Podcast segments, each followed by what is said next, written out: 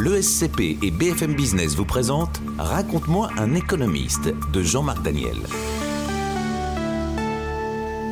Épisode 5 David Ricardo, le classique. Un des économistes les plus connus de l'histoire de la pensée économique, un économiste qui continue à être une référence pour beaucoup d'économistes contemporains, c'est David Ricardo. David Ricardo est un économiste d'origine anglaise et euh, comme tel, il va dominer sur le plan intellectuel et sur le plan euh, doctrinal l'ensemble de la pensée économique de tout le 19e siècle. Et quand je dis le 19e siècle, euh, il faut constater que ça dépasse même le 19e siècle, puisque en ce début du 21e siècle, un des grands débats tourne autour de l'équivalence ricardienne. Équivalence ricardienne, ce sera un des quatre mots que nous allons utiliser pour décrire l'œuvre de David Ricardo avec valeur travail, rente et libre-échange et avantages comparatifs. Avant d'en arriver là, un mot quand même sur qui était David Ricardo. Donc, il naît euh, en avril 1772 euh, à Londres dans une famille qui est une famille de juifs très pratiquants. D'ailleurs, son père refusera de l'envoyer à l'école, car dans les écoles anglaises de l'époque, il y a assez systématiquement dans les classes des crucifix et euh, le père de David Ricardo, Isaac Ricardo, refuse que son fils suive un enseignement sous l'image, sous l'autorité, sous la supervision des idées qu'incarne le Christ.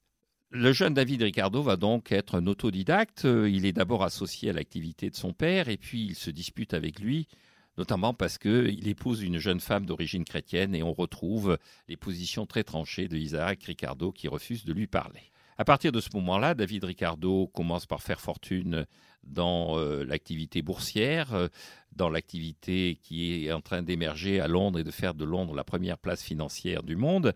Et puis, une fois fortune faite, comme il a des problèmes de santé, il décide de se consacrer à deux choses, la géologie, et il va accumuler une collection de pierres qui est encore une collection de références, et puis des lectures sur l'économie qui va devenir sa passion. Il va s'investir tellement dans l'économie qu'il va publier un livre qui devient un élément de référence en 1817, Les principes de l'économie politique et de l'impôt, qui est un livre qui a vocation normalement à recommander un certain nombre de mesures au gouvernement britannique dans une période où l'Angleterre doute d'elle-même. En 1817, alors que le Royaume-Uni est sorti en grand vainqueur des guerres napoléoniennes, alors que le Royaume-Uni, qui est à l'origine quand même un petit pays, une île, comme aurait dit Montesquieu, entourée d'eau de toutes parts, alors que le Royaume-Uni est vécu au XVIIe et au XVIIIe siècle comme un pays original mais pas forcément déterminant, en 1815, le Royaume-Uni est la grande puissance mondiale. Et pourtant, le Royaume-Uni doute de lui-même. On constate euh, des interrogations sur son avenir politique, il y a des interrogations sur son avenir économique. Il y a en 1817, l'année où paraît le livre de Ricardo, des émeutes d'une violence incroyable à Manchester. Et donc, euh, la classe dirigeante anglaise se demande comment sortir de ces angoisses, comment sortir de ces difficultés qui étaient imprévisibles juste après la victoire de Napoléon. En fait, Ricardo va donner un certain nombre de conseils au travers de son livre, et puis il va chercher à les mettre en pratique, puisqu'il va se faire élire député. Député d'Irlande dans une circonscription où il ne mettra jamais les pieds, dans une période où effectivement le mode électoral britannique est un peu particulier. C'est la grande période de ce qu'on appelle les bourgs pourris, situation où il y a euh, des circonscriptions électorales avec un, deux, trois, une dizaine d'électeurs. Ricardo a entre 17 et 19 électeurs, on ne sait pas très bien, ce qui est assez facile à gérer. Il leur envoie un petit mot, éventuellement même certains pensent qu'il leur a envoyé un chèque, et il ne les voit jamais. Ça ne l'empêche pas de militer pour une action en faveur de davantage de démocratie, car Ricardo est un libéral. À l'époque, le, terme n'est pas encore utilisé en Angleterre, et c'est un libéral qui est attaché à un certain nombre de valeurs démocratiques. Il considère que la démocratie, c'est le moyen d'accompagner le développement économique. Alors ce développement économique, il le fonde donc sur euh, trois mots, quatre mots, j'ai dit. Le premier mot qui est important dans sa pensée, c'est valeur travail. Ce qui frappe Ricardo, c'est le fait qu'on a consacré beaucoup de temps à s'interroger sur les relations qui entre euh, le prix et la valeur, le rôle que peut jouer la monnaie dans la détermination du prix, comment est-ce que la monnaie peut euh, orienter ou modifier le comportement des agents économiques. Ricardo dit, à partir de cette réflexion sur la monnaie, on est passé à côté de l'essentiel. En fait, la quantité de travail est le déterminant de la valeur. Un objet qui réclame et qui nécessite deux heures de travail a une valeur qui est supérieure, qui est double d'un objet qui ne suscite que une heure de travail. Et donc, à la fin des fins, la monnaie va permettre d'exprimer un prix, mais ce prix sera simplement la traduction de cette hiérarchie des valeurs. Grosso modo, encore une fois, l'objet qui a suscité, nécessité deux heures de travail aura un prix qui sera le double de celui qui a nécessité une heure de travail. Ricardo a bien conscience que c'est un peu rapide, en particulier dans un de ses livres. Il s'interroge sur euh, l'origine de la valeur euh, du Porto. Il constate que deux barriques de Porto peuvent évoluer très différemment sans qu'aucun travail ne soit investi sur aucune des deux. Concrètement, on abandonne ces barriques et il y en a une qui vieillit bien et qui donne un breuvage délicieux, et puis il y en a une qui vieillit mal et qui va donner un infâme vinaigre. Et la quantité de travail euh, incorporée dans ces deux barriques est exactement la même, alors que la valeur finale est radicalement différente. Mais il considère qu'il n'est pas temps de passer son temps à s'interroger sur les prix et la valeur. Le travail détermine tout, ce qui lui permet de passer au deuxième mot important, c'est la rente. La rente, c'est un mot qui est très populaire en ce moment, notamment en France, et tout le monde est d'accord pour combattre la rente. À l'origine, le mot rente est un mot qui vient de l'anglais, dans sa version et dans son acception moderne, du verbe to rent. To rent en anglais, ça veut dire louer.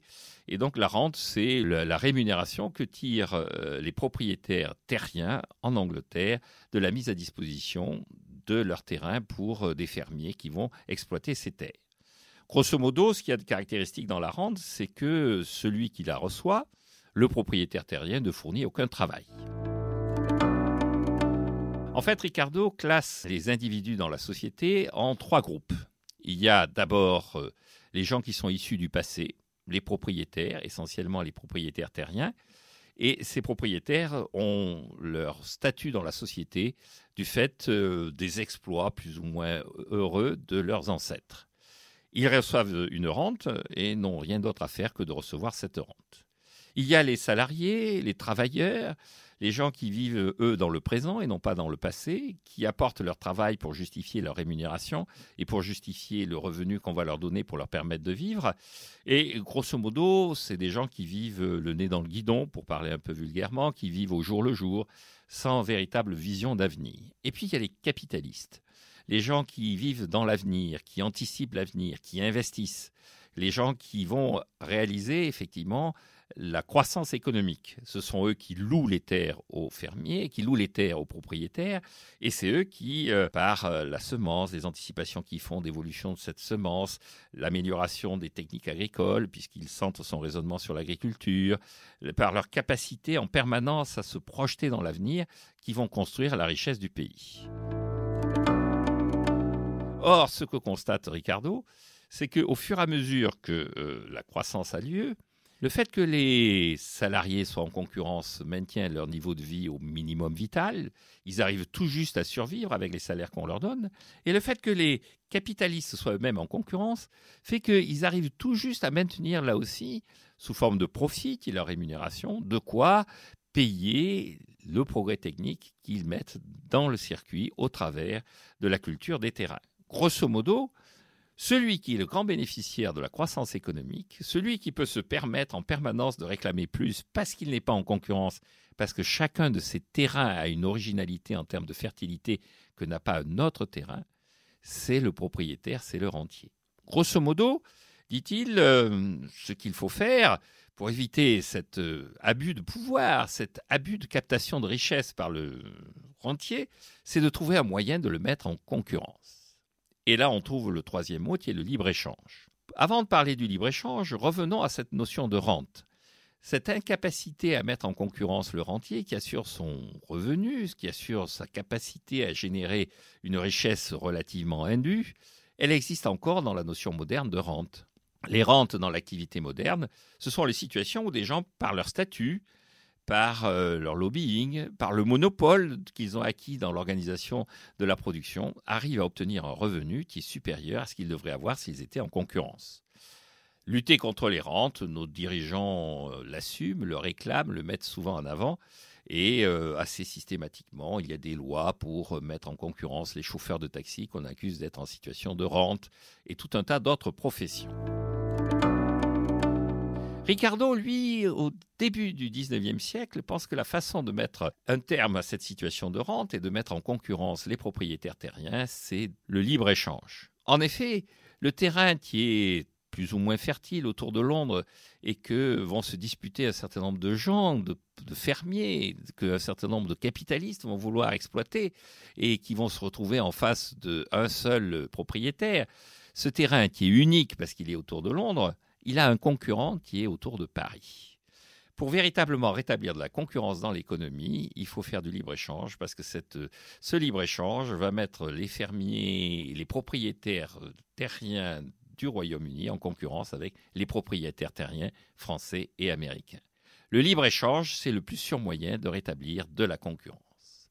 Et donc le libre-échange, en fait, comme toute action de concurrence, va avoir comme conséquence de spécialiser les pays, de faire en sorte que, euh, de même que chaque individu adopte un métier qui est le plus en conformité avec ses talents, chaque pays va adopter euh, une production la plus en conformité avec ses propres talents.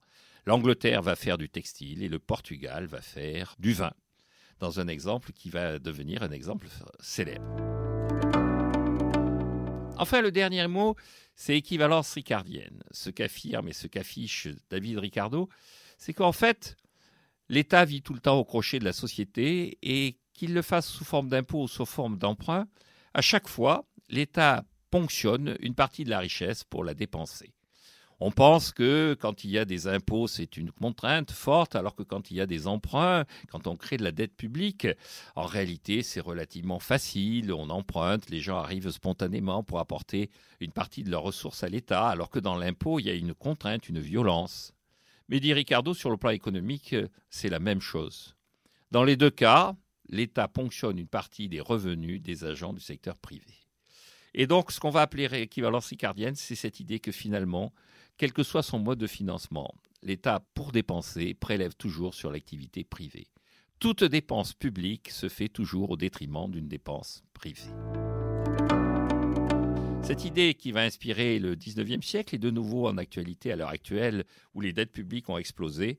Entre-temps, lui, Ricardo, il est mort. Il est mort un 11 septembre. Il est mort euh, d'une maladie qui était une otite euh, mal soignée à une époque où euh, la médecine n'avait pas fait les progrès qu'elle allait faire, et que Ricardo, d'une certaine façon, là aussi, avait anticipé, car parmi ses idées, bien qu'il soit pessimiste, il considérait que l'humanité allait vers des progrès spectaculaires en termes de bien-être et de santé. Dans le prochain épisode, Jean-Marc Daniel vous raconte Léon Valras, le chantre de la concurrence.